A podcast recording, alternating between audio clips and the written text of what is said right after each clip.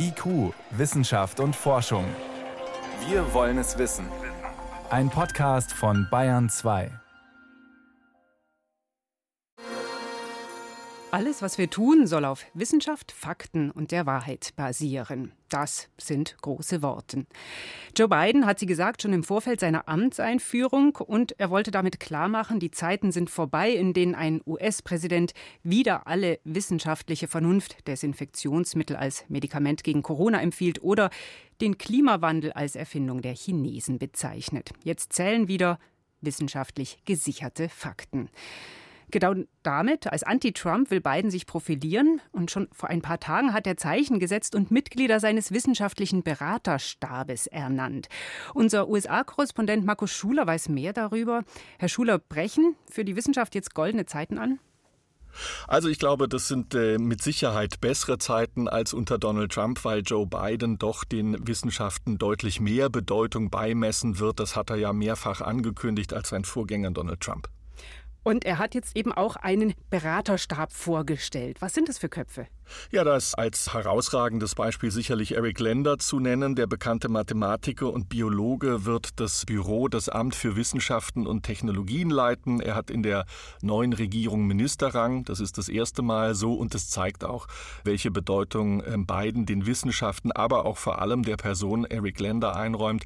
Er ist ja vor allem bekannt für seine Forschung bei den Genomkarten. Er hat dort in der Genanalyse mitgewirkt. Also dort hat er sich einen großen Namen gemacht gemacht. Also wirklich ein herausragender Wissenschaftler. Einer, der sich auch Gehör verschaffen kann. Was meinen Sie?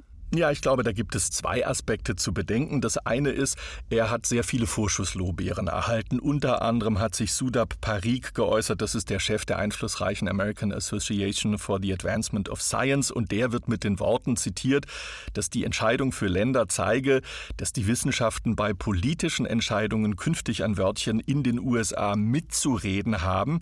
Klar ist aber auch, die kommenden Wochen, die werden sicherlich zu einem Art Praxis und zum Lackmustest werden für beiden, aber auch für Länder und das Thema Wissenschaften, wie ernst das innerhalb der neuen Administration genommen wird. Und man sollte vielleicht noch eines äh, dazu sagen, Länder gilt als ein Wissenschaftler mit einem sehr ausgeprägten Ego. Dazu hat er zum einen einen Grund in wissenschaftlichen Arbeiten, da wird er eine halbe Million Mal zitiert.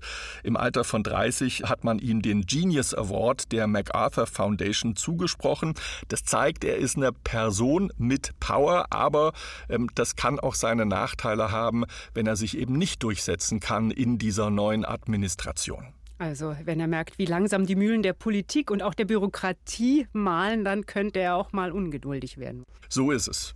Und dann äh, gehören an seine Seite ja noch andere Berater. Ja, sein äh, Team, sein erweitertes Wissenschaftsteam ist übrigens komplett mit Frauen besetzt. Da ist zu nennen Alondra Nelson. Sie ist Soziologin und Stellvertreterin von Eric Lender. Dazu gehört aber auch die Chemikerin Frances Arnold. Sie hat 2018 den Chemie-Nobelpreis bekommen und zuletzt vielleicht noch zu nennen Maria Suber. Sie ist eine Astrophysikerin. Bei welchen Themen wird sich denn zuerst zeigen, ob oder dass die Wissenschaft mehr Gewicht hat?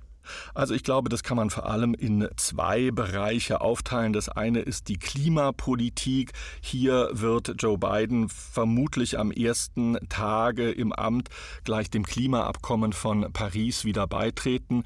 Ganz oben auf der Agenda steht natürlich auch die Bekämpfung der Pandemie. Hier will sich Biden vor allem mhm. vom Rat der Wissenschaftler leiten lassen. Ein ganz pragmatisches Beispiel für alle Bundesgebäude wird dann eine strenge Maskenpflicht gelten.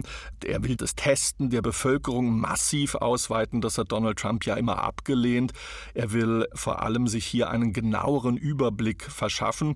Und beim Thema Klimapolitik, wenn man das noch erwähnen darf, er wird eine ganze Reihe von Erlassen seines Vorgängers wieder zurücknehmen. Unter anderem zum Beispiel, dass sich Bundesbehörden überhaupt mit dem Thema Klimaschutz befassen dürfen. Das hatte Trump untersagt. Außerdem soll die Suche nach Öl in Naturreservaten wieder verboten werden und er will strengere Abgaslimits vorschreiben. Da ist Kalifornien führend und außerdem ein letztes. Er will langfristig die Wasser- und Naturschutzgebiete um 30 Prozent bis zum Jahr 2030 ausweiten.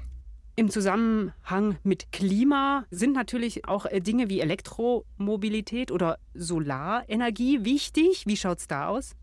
Ja, unter anderem hat er angekündigt, die CO2-Emissionen seines Landes bei der Elektrizitätsproduktion bis zum Jahr 2035 auf Null abzusenken. Das ist ein Ziel, das auch in seinem Wahlprogramm stand. Bis 2050 soll das für alle Bereiche dann erreicht werden.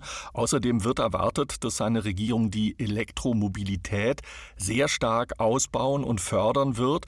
Ein anderes wichtiges Ziel ist die Erhöhung der Energieeffizienz, vor allem von Gebäuden in den USA. USA. Dafür sollen zwei Billionen Dollar in den kommenden vier Jahren zur Verfügung gestellt werden. Viele Gebäude in den USA, die sind nämlich nicht oder nur unzureichend isoliert. Dazu gehört zum Beispiel die Dämmung von Wänden, Dächern oder auch normalen Fenstern.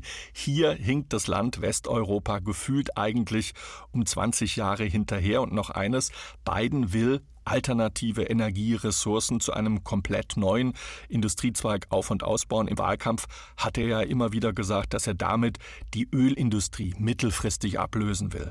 Also da wird er Akzente setzen. Was hört man denn aus Wissenschaftler und Wissenschaftlerinnenkreisen? Schauen die hoffnungsvoll auf den Präsidentenwechsel? Ja, natürlich. Also die vergangenen Jahre hat man ja unter Trump erlebt, dass er eigentlich beratungsresistent war, wenn es um wissenschaftliche Fragen ging. Er hat da mehr auf Verschwörungsmythen und QAnon-Kreise gehört. Das war auch selbst für gestandene Wissenschaftler ein schwerer Schock.